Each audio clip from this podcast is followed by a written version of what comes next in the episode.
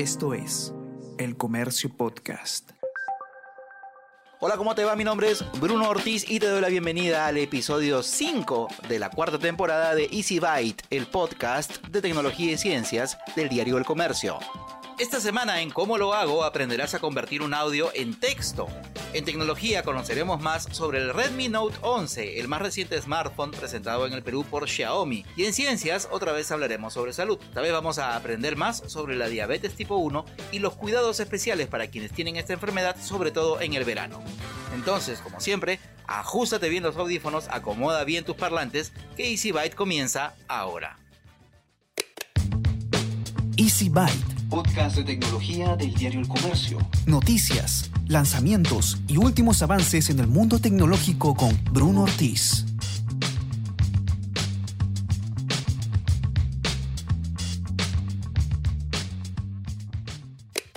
Y en este bloque vamos con las noticias. Ya sabes que aquí vas a encontrar todas esas que probablemente no escuches en otro lugar o que no te cuenten por qué son importantes.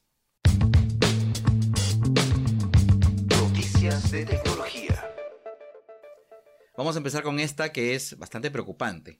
La OMS y UNICEF han publicado un informe en el que señalan que los fabricantes de leche de fórmula destinada a sustituir la lactancia materna, han perfeccionado sus técnicas de marketing y hasta han llegado a usar argumentos falsos y distorsionar la ciencia para intentar convencer a las madres de que sus productos son equivalentes y hasta mejores que la leche materna para sus bebés.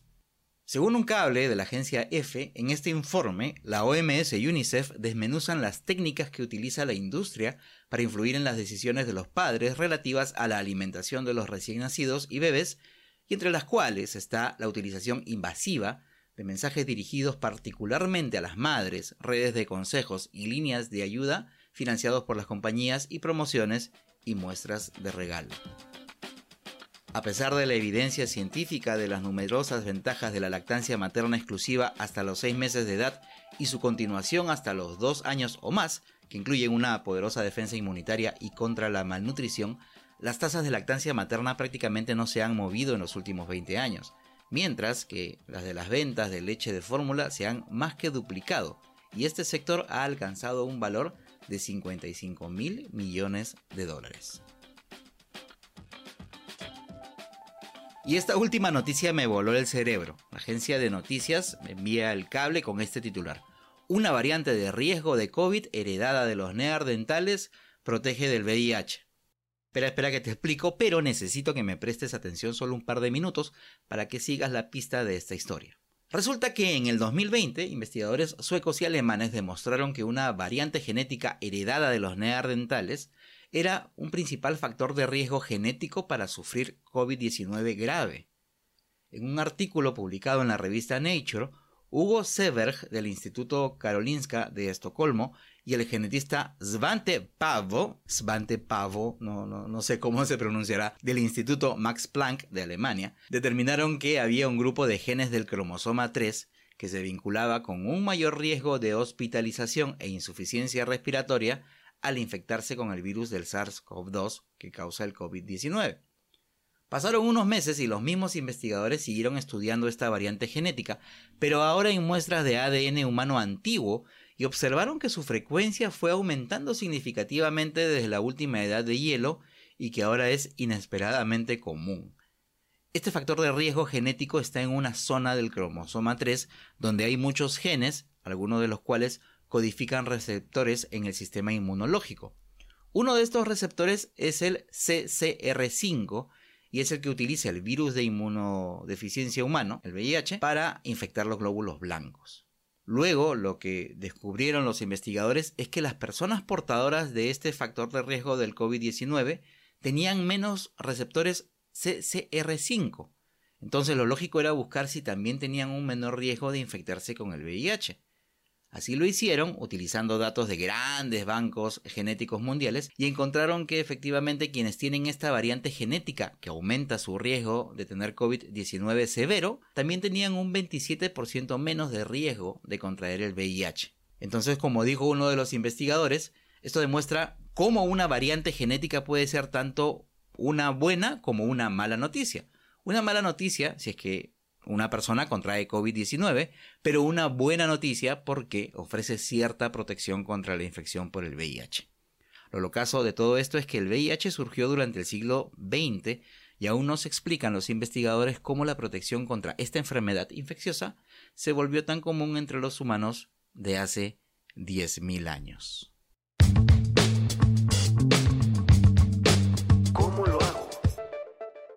Esta semana en Cómo lo hago voy a contarte sobre dos formas para realizar uno de los trabajos más tediosos que puedan existir, convertir los audios en textos.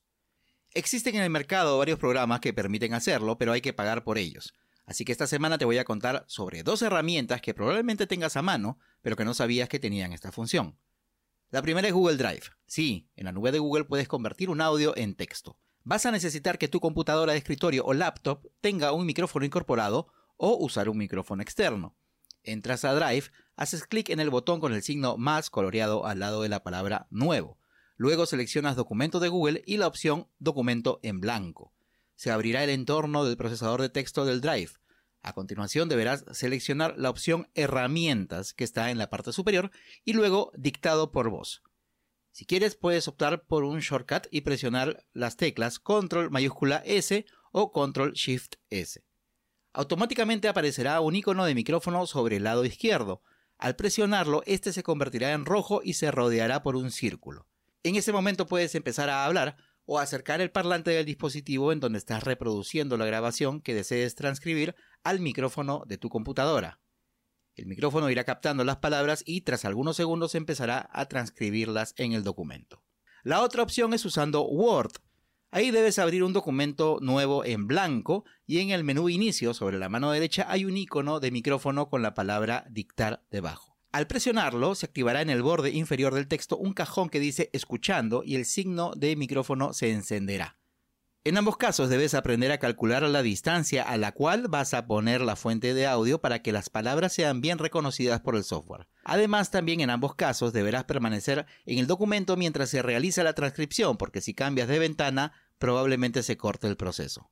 Finalmente dependerá mucho de la calidad de grabación como de la claridad del interlocutor para que la inteligencia artificial de ambos software sea capaz de interpretar el audio y convertirlo en texto. Suscríbete gratis con un solo clic a todos los newsletters de El Comercio y recibe cada día las noticias más importantes en tu correo electrónico. Mantente al día de los últimos sucesos de El Perú y el mundo con contenido exclusivo y elige los temas que quieres recibir, según tu interés. Encuentra una gran variedad de opciones en elcomercio.pe slash newsletters.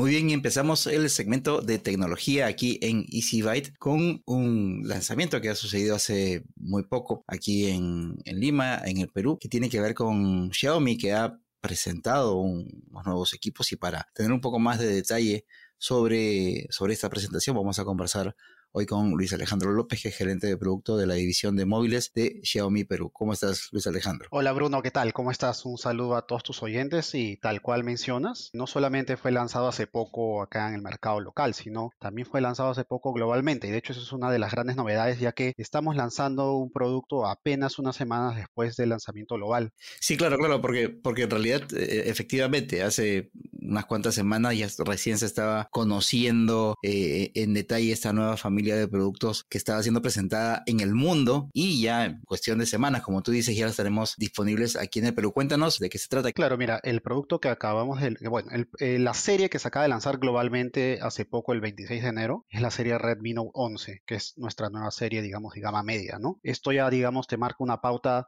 en lo que respecta, bueno, a estos temas de lanzamiento. donde Tú antes veías de repente un modelo lanzado mundialmente y recién lo veías en el mercado local varios meses después, ¿no?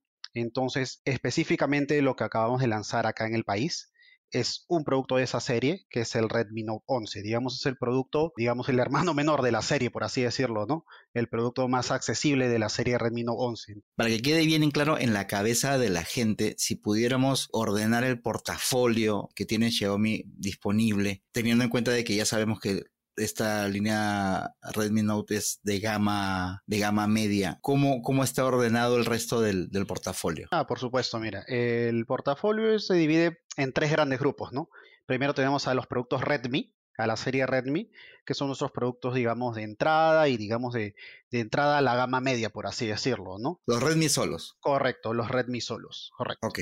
Luego tiene las, tien- tenemos justamente lo que estamos mencionando ahora, que es la serie Redmi Note. La serie Redmi Note es la serie, digamos, de gama media propiamente dicha de Xiaomi. Pero digamos que esta serie dentro de la serie Redmi Note tiene también unas pequeñas subpartes, por así decirlo, porque están los Redmi Note, luego vienen los Redmi Note eh, S, con una S al final, y luego vienen los Redmi Note Pro. Digamos que es la escalera, por así decirlo, pero todos Claro. son dentro de la serie Redmi Note. Y luego viene la serie de gama alta y gama premium, que es la serie Xiaomi.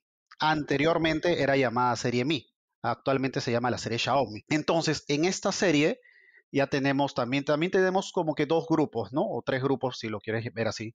Están primero los Lite, que son los Xiaomi Lite. Justamente lanzamos unos cuantos hace unos meses, en noviembre. Y eh, luego tienes unos Xiaomi, tienen la, ter- la terminación en T, que, que vendrían Así a ser es. los siguientes. Y luego están los Xiaomi número, por así decirlo, Xiaomi 10, Xiaomi 11, próximamente. Xiaomi 12. Entonces, esos ya son los, digamos, ultra premium, por así decirlo, ¿no? Los tope de gama para Xiaomi. Exacto. Entonces, más o menos así está conformado el portafolio de Xiaomi, ¿no?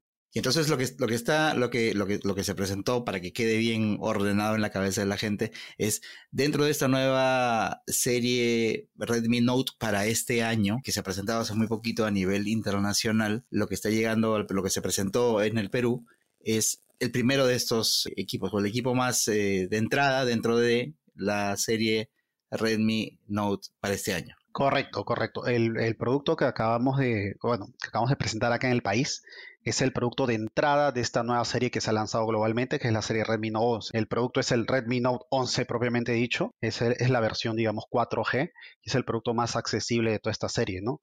De hecho, es un producto que sin duda se adapta mucho a lo, lo más pedido por nuestros Xiaomi fans y en general por el mercado en general de Perú, porque, digamos, pertenece a un segmento que está creciendo y que tiene una fuerte participación dentro del mercado local, ¿no? Entonces, digamos que ya habíamos hecho un lanzamiento en el, en el segmento de gama alta hace poco, hace unos meses, y bueno, nosotros, como te comenté en otras ocasiones, apuntamos y nuestro objetivo es ser líderes en todos los segmentos. Por eso es que le damos esta importancia a este producto, ¿no?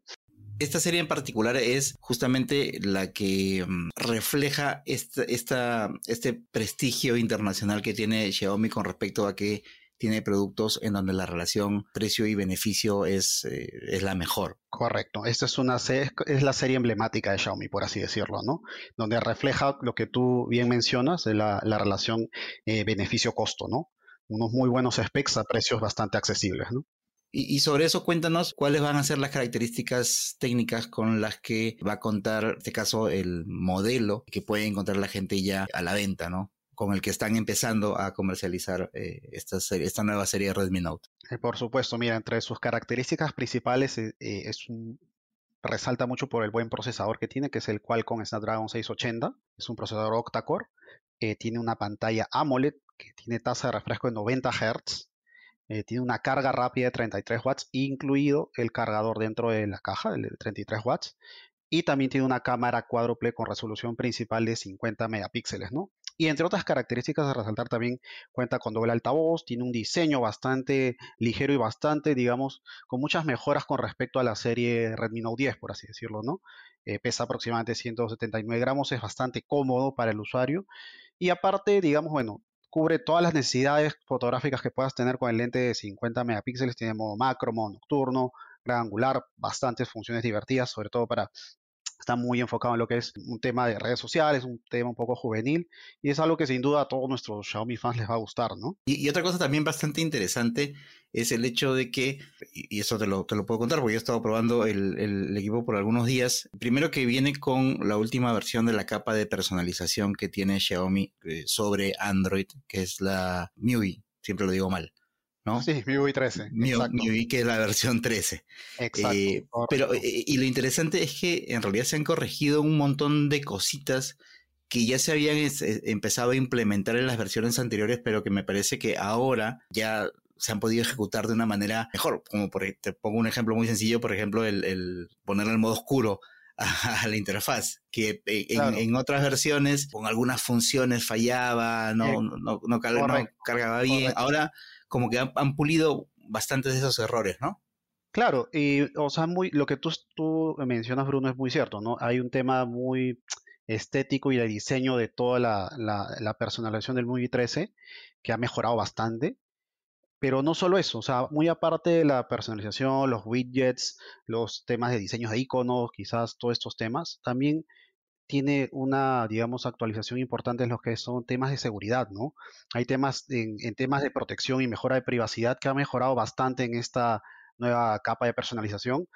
Eh, básicamente ha mejorado mucho el sistema que detecta posibles estafas o enlaces de, phishing en mensajes de SMS, llamadas. Se ha visto bastante reforzada, ¿no? Entonces, eso, eso también es un, es un eh, digamos, es, un, es, una, es un upgrade importante en esta versión de MIUI. Y también, bueno, tiene un tema de, eficiencia, digamos, una fluidez en el sistema que también se ve mejorada, ¿no? Entonces, eh, muy aparte de lo estético, que, y lo estético que está acompañado de varias funciones como la del modo nocturno que, que tú hizo el modo oscuro, también está este tema importante a resaltar que es el de la seguridad, ¿no?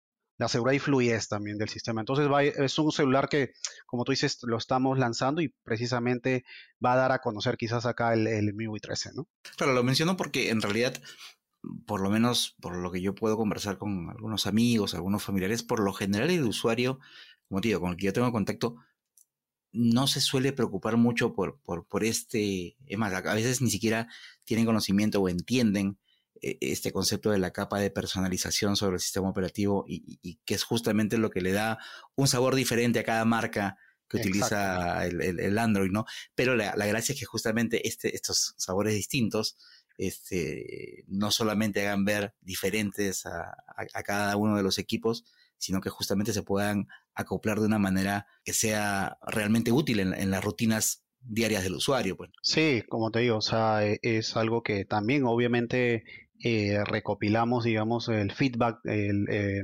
todos los comentarios que hacen nuestros consumidores sobre, sobre las capas pasadas de personalización y de hecho tomando bastante de esas sugerencias y, y también de la experiencia del usuario final es que se implementan estas mejoras, ¿no? Entonces sí, es, eh, tiene de las dos partes, ¿no? Piensa mucho en el usuario en el, en el día a día final, pero también se, se, se, mete mucho en temas un poco más delicados como el tema de seguridad, ¿no? Entonces, es una mejora bastante significativa, ¿no? Ahora, una de las cosas también que, es, que, es, que me parece bastante interesante, que es el tema de la batería y el tema de la compatibilidad con la carga rápida, ¿verdad? Correcto, correcto. Y, y de hecho, mira, esta batería es una batería este, que, bueno, con la que puedes jugar hasta 10 horas, ver videos hasta 23 horas, tiene una duración, digamos, y, tiene baterías que quizás tengan también los flagship, ¿no? Es una batería de 5000 miliamperios con carga de 33 watts y que tiene el cargador incluido. Entonces, eh, en aproximadamente una hora puedes cargar el celular de 0 a 100%. Entonces, eh, digamos, sí, es un spec bastante importante que ya estamos introduciendo desde, estas, desde estos segmentos, ¿no? Y, eso de los 90 Hz de la tasa de refresco, que para quien no sepa es la, frecuencia con la que se van a, refrescar, se va, a refrescar la pantalla de manera que se va a notar un poco más de fluidez en, al momento de, utilizarla. Si bien por ahí hay quien reclame que por qué este, hay otros equipos que tienen 120 y por qué este, 90 y no sé qué, igual normalmente los que tienen 120 Hertz de tasa de refresco son equipos pues de, gama premium, de gama más alta, ¿no? Tener 90, 90 en un, en un gama media es bastante, pues, ¿no? Para contextualizar un poco, ¿no? Quizás ahorita estamos hablando del celular y de las características que tiene, pero es importante que, bueno, los oyentes sepan que es un producto que eh, por lanzamiento va a estar 999 soles y que del 10 al 13 de febrero va a estar en oferta 899 soles en su versión, en la versión desbloqueada, ¿no? Entonces, ella contextualiza un poco el precio con los specs que tiene y claro, o sea, por supuesto, los consumidores van a querer algo de 120 Hz y todo eso, pero eh, también hay que poner un poco el contexto del segmento de precio, ¿no? Para, para, ver que estas características, digamos, son bastante buenas para el segmento de precio que en el que estamos entrando, ¿no? Recuérdanos, por favor, entonces, cuál es el precio en el que vamos a poder encontrar este Redmi Note 11 aquí en el Perú. Correcto, el precio del equipo desbloqueado es 999 soles, es el precio regular. Perfecto, en realidad es un precio bastante, bastante agresivo y bastante atractivo también por el tema de las características y, las funciones que ya nos ha sido adelantando. Una última cosa, quienes estén interesados, quienes quieran optar por, por este equipo, ¿dónde lo van a poder conseguir? Este producto va a estar en todos nuestros canales, eh, las tiendas oficiales, tanto online como, como tiendas físicas, en las principales tiendas por departamento y en todos los operadores.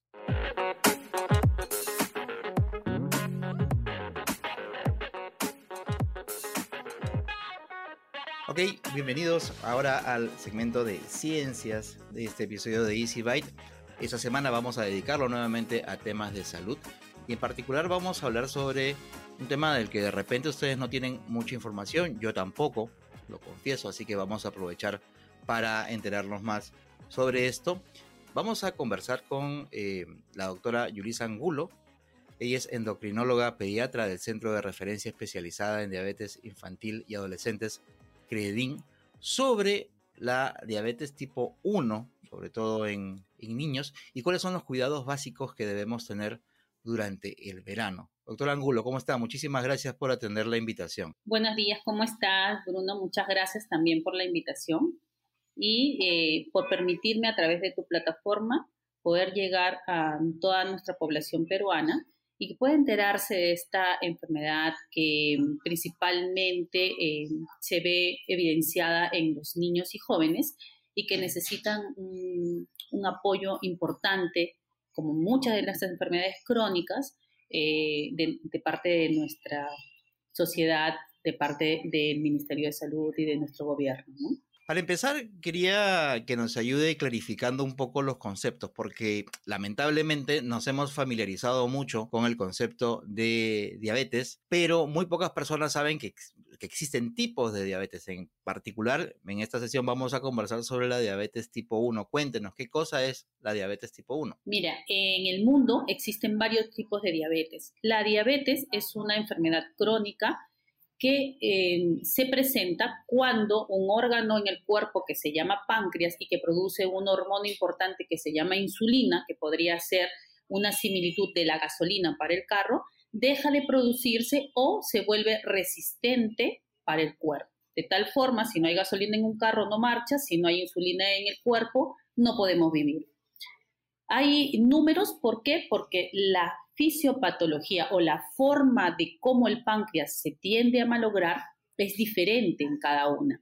Específicamente en la diabetes tipo 1, el niño nace con un páncreas mal, que no le dura más allá de 1, 2, 3, 7 años y el, lo máximo puede ser de repente 20 años y se malogra. ¿Cómo se malogra? De una forma autoinmune, como algunos cánceres. No quiere decir que la diabetes sea un cáncer, sino que las células que componen el páncreas por una forma eh, no descubierta aún, una causa no descubierta aún, hay varias hipótesis, pero no hay una causa descubierta aún, comienzan a destruirse progresivamente.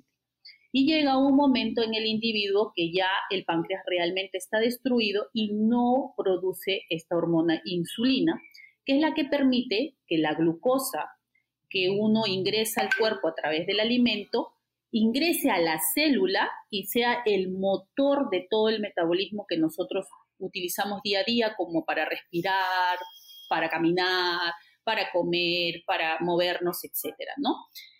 En ese punto, cuando la insulina ya no se produce, el paciente va a debutar con una diabetes. Y esta es la conocida diabetes tipo 1. La diferencia con una diabetes tipo 2 es que el individuo que tiene una diabetes tipo 2 tiene su páncreas sano, sino que por motivos externos, ya sea una predisposición genética, malos hábitos alimentarios, eh, condiciona que su páncreas se vaya malogrando. Nuevamente, para hacer una similitud a nuestra vida diaria, es como si un carro de gasolina le echaría una vez gasolina, otra vez le echo petróleo puro, una vez gasolina, otro petróleo puro, hasta que el motor se rompe y lamentablemente ya no hay forma de recuperarlo. Entonces, eso es lo que pasa con un paciente con diabetes tipo 2. Él nace con un páncreas bien, pero por condiciones externas lo llega a malograr y en ese punto hace diabetes tipo 2. Y hay algunas otras diabetes también que son un poquito más raras, pero que también existen en nuestro país, que son las diabetes gestacionales, por ejemplo, con aquella madre que gesta y debuta en ese momento por un mal funcionamiento del páncreas con eh, diabetes gestacional o aquella persona que de repente ha recibido radiaciones o por otras causas destruye también las células del páncreas. Pero las más conocidas son la diabetes tipo 1 y la diabetes tipo 2. Entonces digamos que esta diabetes tipo 1 es una diabetes con la que yo nazco y la diabetes tipo 2 es una diabetes que yo adquiero por mis malas costumbres. Así podríamos decirlo de una forma más cotidiana. Bastante simple en realidad. Y teniendo en cuenta esto, ¿cuál es aproximadamente la cantidad de personas en el Perú que se calcula que sufren de diabetes tipo 1? El registro a nivel nacional no lo tenemos pautado por diferentes formas, eh, no tenemos un patrón de vigilancia eh, obligatorio para poder determinar cuántos pacientes con diabetes tipo 1 tenemos. Sin embargo, sí tenemos eh, una región del Ministerio de Salud que es la Dirección de Enfermedades Raras y No Transmisibles, que hacen esfuerzos denodados en poder ponerse eh, al día con todas las diabetes tipo 1 y hasta el 2006, miren, estamos hablando hasta el 2006, había más de 10.000 personas solo en Lima que tenían eh, diabetes tipo 1. Al día de hoy eh, no tenemos aún un reporte claro, sin embargo, se han duplicado las presentaciones de diabetes tipo 1 en la forma más grave, que significa cetoacidosis diabética, que para el la población en general podría conocerse como un coma diabético, ¿no? Entonces, los niños han ingresado durante estos dos años de pandemia con el doble de frecuencia que hacían antes a los hospitales con un estado de eh, cetoacidosis diabética. Y esto ha sido a nivel mundial. Hay un estudio multicéntrico del 2020 presentado por Estados Unidos, que es el primer país latinoamericano con el índice más alto de diabetes tipo 1 ellos presentan en este trabajo también una, eh, una doble mm, incidencia en, en este trabajo multicétrico de los pacientes con diabetes tipo 1 durante la pandemia, ¿no? Entonces, hay varias situaciones que están, se están estudiando que pueden haber influenciado para que los niños tengan una mayor frecuencia de esta presentación, que es una de las presentaciones más graves. Entonces, este es uno de los motivos por el cual eh, nos esforzamos en que tanto la población y no solamente la población peruana, sino la población médica, conozca eh, los signos importantes de cómo debutan estos pacientes para reconocerlos a tiempo y evitar una mortalidad, o sea, que el niño fallezca por esta causa, ¿no? Ahora, por, la cantidad de, aproximada de, gente que sufre esta enfermedad, ¿se le puede considerar como una enfermedad huérfana o rara? En realidad, eh, no lo creo, porque la, la incidencia que nosotros tenemos, si bien es dentro de Latinoamérica la más baja, decimos que tenemos un 40% de crecimiento anual en el tema de la diabetes en general, siendo la predominante la diabetes tipo 2, pero el 10% de ellas es diabetes tipo 1. Entonces, teniendo una incidencia tan grande, nosotros no podríamos decir que sea una enfermedad eh, huérfana o rara. Lo que pasa es que no estamos teniendo la cantidad de vida eh, de, números puestos en el ministerio para que sepan que no son, no son pocos, ¿no? Son una, un número importante de niños que atender. Hay una situación bastante particular con respecto al cuidado que se debe tener con un paciente que tiene diabetes tipo 1 en época de verano, en donde las temperaturas suben. No sé si, si nos podría explicar un poquito por qué es que hay que tener un poquito más de cuidado en estas épocas del año. Claro, es interesante y, muy, muy bonita la pregunta, porque pasa a detallar algunas situaciones este, que a veces nosotros no consideramos, ¿no? El paciente con diabetes tipo 1 no es una persona que come mal, es una persona que lamentablemente no tiene un páncreas que vino funcionando como todos, ¿no? Entonces, como no tiene insulina, él tiene que ponerse insulina, pero para medir una insulina, para poder ponerse una insulina hay que medir primero la glucosa y no hay otra forma de medirla por el momento, ¿no? Es que sea sanguínea. Entonces, el niño se tendrá que sacar sangre antes de cada comida, antes del desayuno, antes del almuerzo y antes de la cena para poder medir cuánto de insulina se va a poner. Entonces ya viene otro pinchazo que es la insulina porque hasta el momento tampoco no hay otra forma de colocársela que sea inyectada. Y después se tiene que volver a medir la sangre dos, veces, dos horas después que come para saber si la insulina que se puso le ha hecho efecto o no, porque de repente no lo ha dejado en los valores adecuados para que evite complicaciones a futuro. Sabiendo esto, lo que pasa generalmente con las mamás es, o los papás o los cuidadores, es decir, sabes qué, hijito, mejor no comas mucho, así no te tengo que poner tanta insulina y no te tengo que pinchar tanto, porque te tengo que pinchar aproximadamente 10 veces al día, entre medirte la glucosa y colocarte la insulina.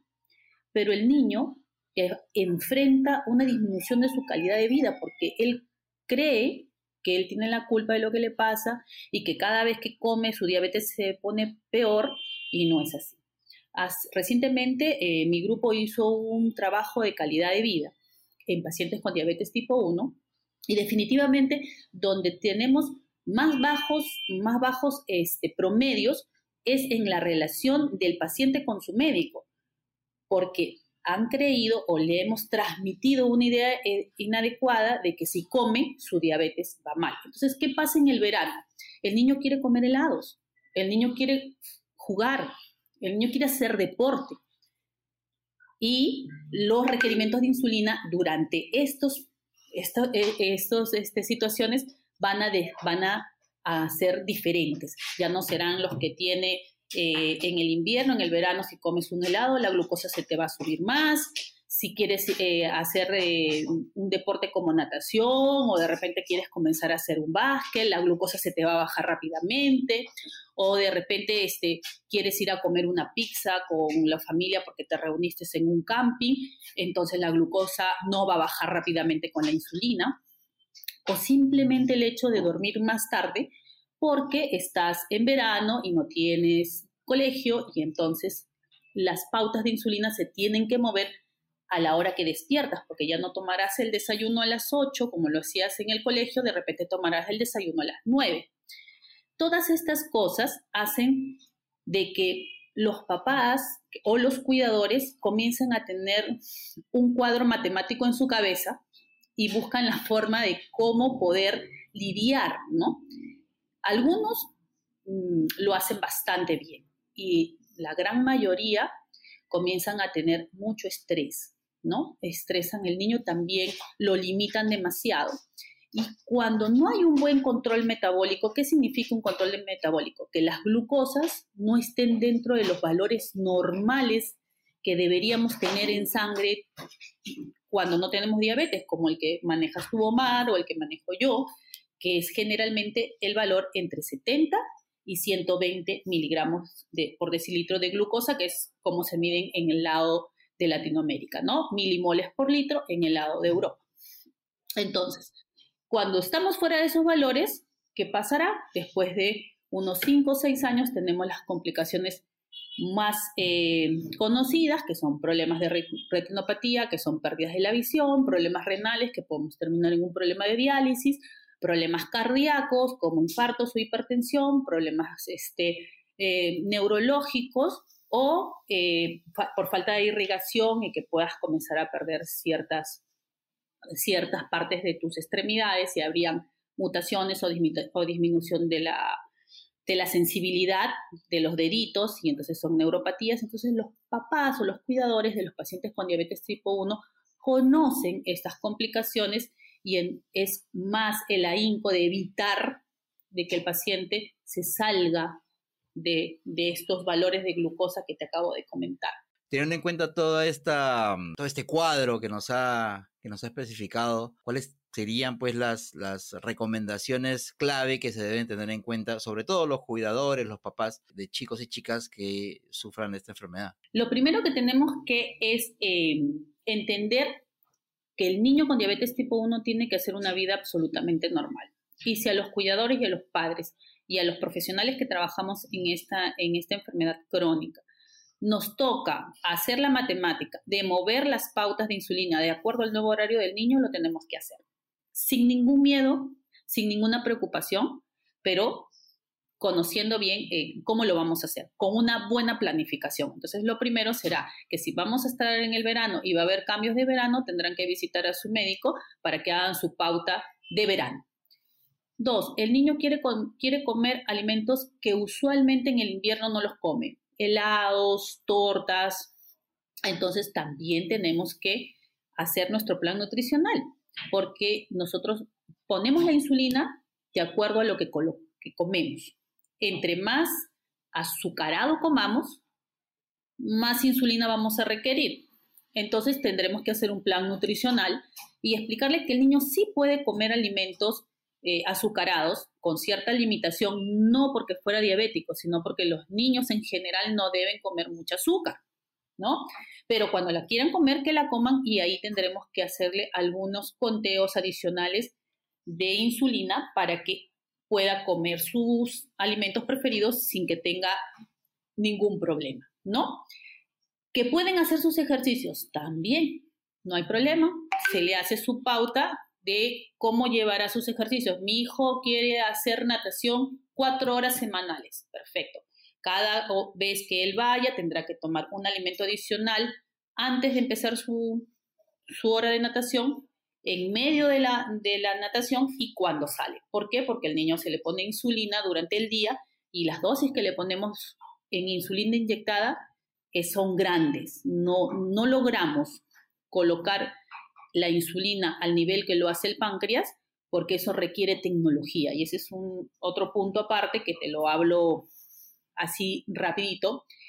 Eh, existen bombas de insulina de circuito cerrado que tratan de imitar actualmente el páncreas, ¿no? Que tienen un valor eh, incrementado, pero no es solamente eso, sino que en nuestro país no están reconocidos como material médico, sino como eh, un material de lujo y no la permite, no permiten que ingrese al país. La gran mayoría de estos papás tienen que viajar a, los países hermanos a traérsela de contrabando, por decirte el así, para que sus hijos tengan una mejor calidad de vida, porque de esta forma tendrán una eh, colocarse la insulina de forma más eh, más, más exacta y sin menos errores para que los niños no puedan cursar con hipoglicemia, que es cuando la glucosa se te baja demasiado porque pones insulina en demasía, o con hiperglicemia, que es cuando nos falta la cantidad de insulina y la glucosa se nos sube, ¿no?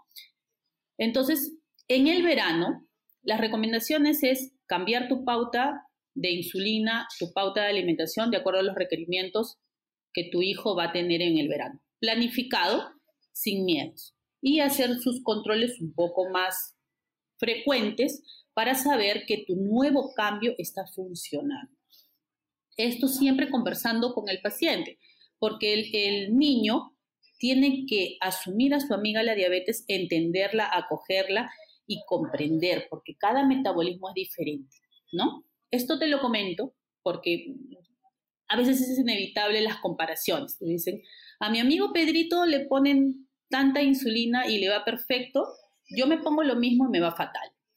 Entonces, eh, cada, cada eh, tratamiento es individualizado, conversado con el, con, el, con el paciente y se va gestionando de acuerdo a las necesidades del paciente, de su crecimiento, de su sexo, de su forma de comer, tanto familiar como individual. Y eso sería este, para mí lo más importante cuando hay algún cambio de estación, ¿no? ¿Qué le podría decir usted a los padres de familia que recién se acaban de enterar de que su hijo o su hija está diagnosticado y de repente sienten pues que están ante una situación obviamente inédita, pero que quizás piensan que no la van a poder manejar o que va a ser una condición de salud demasiado difícil para ellos y para sus hijos. ¿Qué, qué reflexión o qué consejo le podría dar a estos papás que recién están sabiendo que tienen hijos con esta enfermedad? La diabetes tipo 1 es una enfermedad crónica, autoinmune y que ser crónica se va a quedar con el paciente hasta el final de sus días.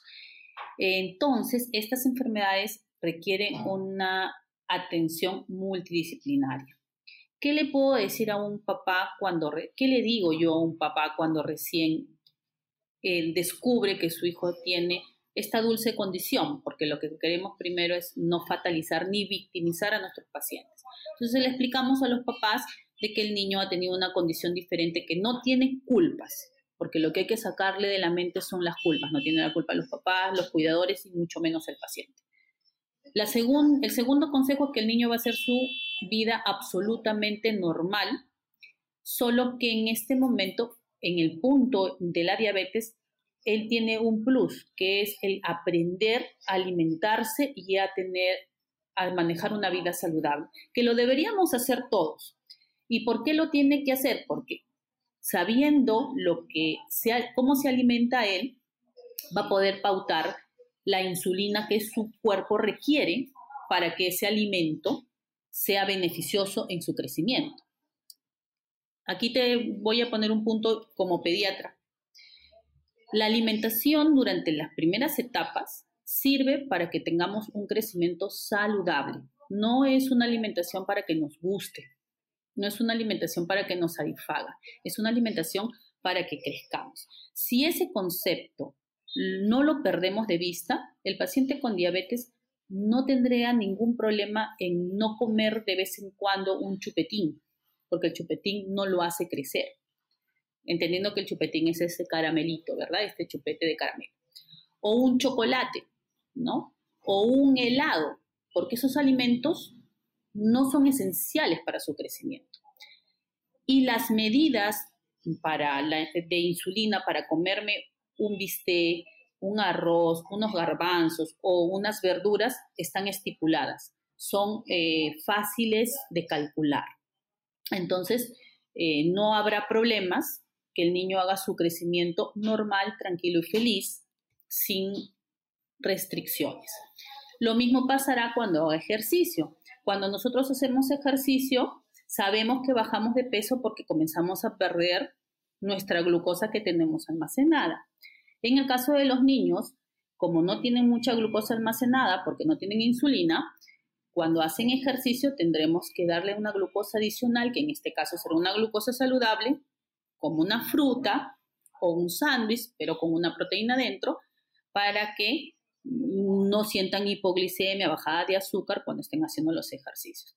Entonces, siempre tratamos de decirle a los papás que no se asusten, que es una condición sí de por vida, que el niño seguirá su vida normal, pero que tendremos que aprender el tema de una alimentación saludable, una vida saludable, para que se les haga fácil el manejo con las insulinas, que es el tratamiento para esta diabetes, y que continuamos con la investigación a nivel mundial para tratar de buscar la cura de la diabetes o por lo menos buscar las formas menos agresivas para que ellos puedan recibir un tratamiento, ya sea ya no una insulina que se tenga que poner después de cada comida o cuatro veces al día inyectada.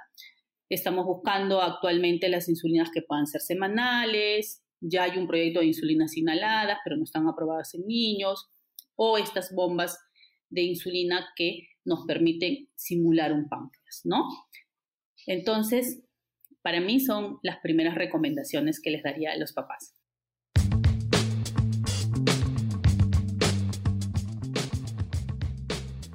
Como todas las semanas, antes de despedirme, te invito a suscribirte a Vida y Futuro, mi newsletter semanal. Ahí recibirás de manera gratuita todos los domingos, antes del mediodía, un resumen de las mejores y más interesantes noticias de ciencia y tecnología que hemos publicado en el comercio. Te suscribes en elcomercio.pe slash newsletters. Gracias por haber llegado hasta el final del quinto episodio de esta cuarta temporada de Easy Byte, el podcast de tecnología y ciencias del diario El Comercio. Mi nombre es Bruno Ortiz y nos escuchamos la próxima semana, así que pasa la voz.